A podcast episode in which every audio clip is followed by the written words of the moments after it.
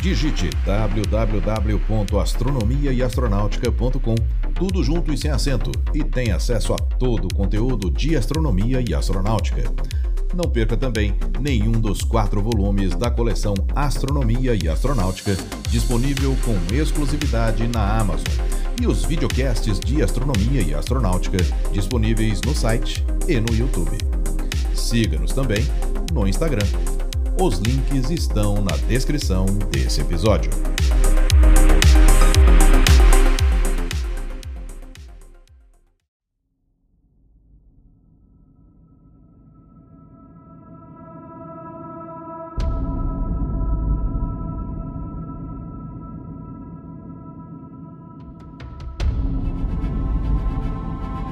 No episódio anterior, ouvimos que houve pelo menos oito oportunidades para se evitar o acidente do Columbia. Nesse episódio, ouviremos como foram os momentos finais da nave. Olá, eu sou Floresberto, apresentador do podcast Astronomia e Astronáutica, e vou levar você nessa viagem.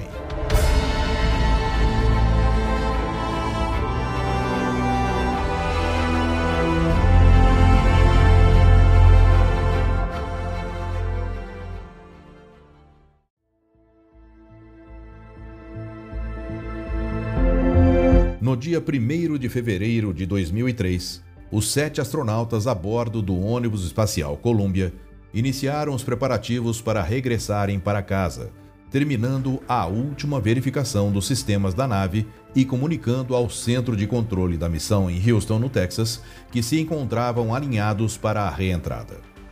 Os foguetes de manobra foram acionados às 5 horas e 15 minutos no horário de Brasília durante a órbita de número 255 e a reentrada foi iniciada.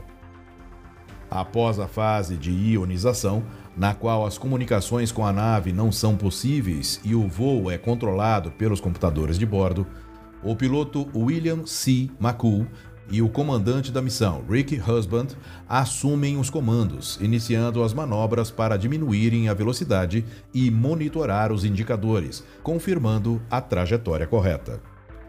A astronauta Laurel Clark inicia a captação de imagens, que depois seriam recuperadas dos destroços durante aproximadamente 13 minutos, mostrando uma tripulação bem disposta e descontraída.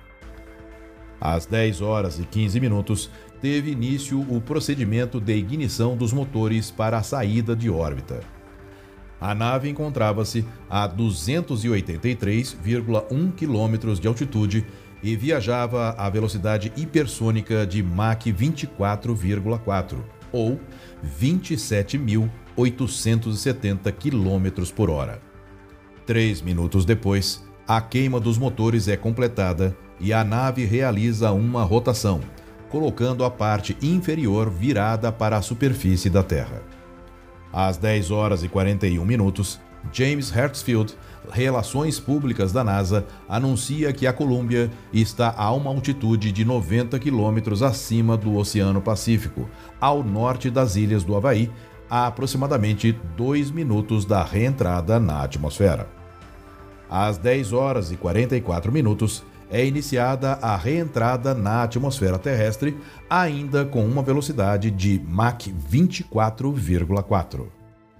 Às 10 horas e 48 minutos, os primeiros problemas começam a surgir, quando um sensor alojado na asa esquerda começa a mostrar maiores tensões do que as apresentadas nas missões anteriores. Um minuto depois, o Columbia realiza uma curva planada para a direita três outras se seguirão, que tinham como objetivo limitar a velocidade e o nível de aquecimento na estrutura. Às 10 horas e 50 minutos, durante a reentrada, que deveria durar 10 minutos, as temperaturas na superfície da nave chegam a 1450 graus Celsius. Nesse momento, ela está a 76 km de altitude e com velocidade de Mach 24. Às 10 horas e 52 minutos, um sensor de temperatura da asa esquerda é isolado e colocado fora de serviço após apresentar variações de temperatura maiores que 10 graus Celsius em relação ao normal.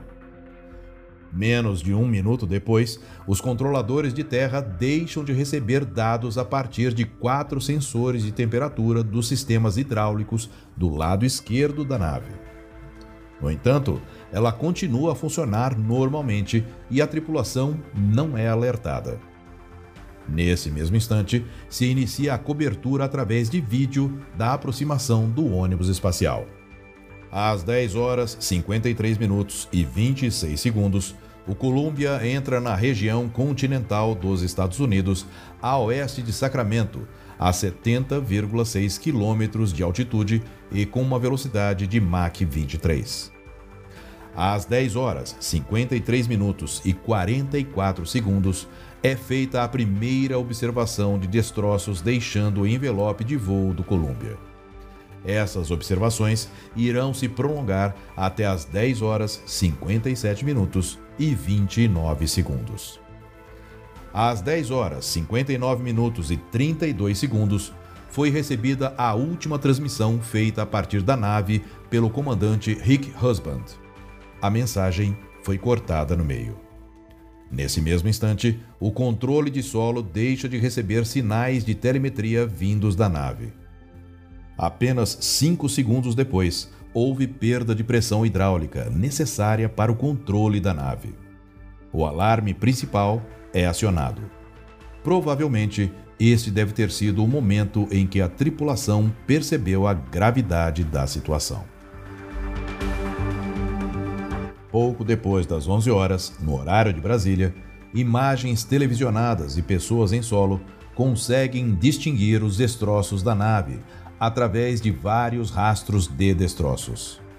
Treze minutos depois, o diretor de voo da missão declara uma situação de emergência grave a bordo do Columbia. Ele alerta as equipes de busca e salvamento e isola a sala de controle da missão, pois os dados devem ser preservados para posterior investigação. Às 11 horas e 16 minutos, Sin O'Keefe, administrador da NASA, avisa o presidente George W. Bush.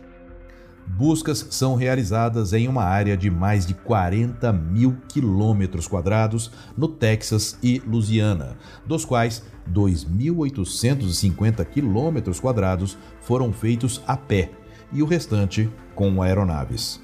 Ao todo, foram recuperados 83.900 pedaços de destroços, pesando pouco mais de 38 toneladas, ou 37% do peso total do Columbia. A maioria dos destroços não tinham mais que meio metro quadrado. Os restos mortais encontrados foram transportados em 5 de fevereiro para as instalações mortuárias da Base Aérea de Dover, em Delaware, que é equipada para lidar com corpos expostos a produtos químicos perigosos e onde foram feitos os trabalhos de identificação. Por incrível que possa parecer, houve sobreviventes nesse terrível acidente. Um grupo de nemateumintos, uma espécie de minhoca do tamanho da cabeça de um alfinete e que estavam armazenados dentro de uma caixa de Petri, que é um recipiente cilíndrico e achatado. No próximo episódio, vamos ouvir um pouco sobre o relatório da comissão de investigação e saber quais foram as recomendações feitas para se evitar um novo acidente desse tipo. Se você gosta do conteúdo de astronomia e astronáutica, considere participar da campanha de financiamento coletivo com qualquer valor acessando apoia.se barra astronomia e astronáutica. O link está na descrição desse episódio. Sua contribuição ajudará a manter, melhorar e oferecer cada vez mais conteúdos de qualidade. Eu sou Florisberto, produzi e apresentei esse podcast Astronomia e Astronáutica. Até a próxima viagem.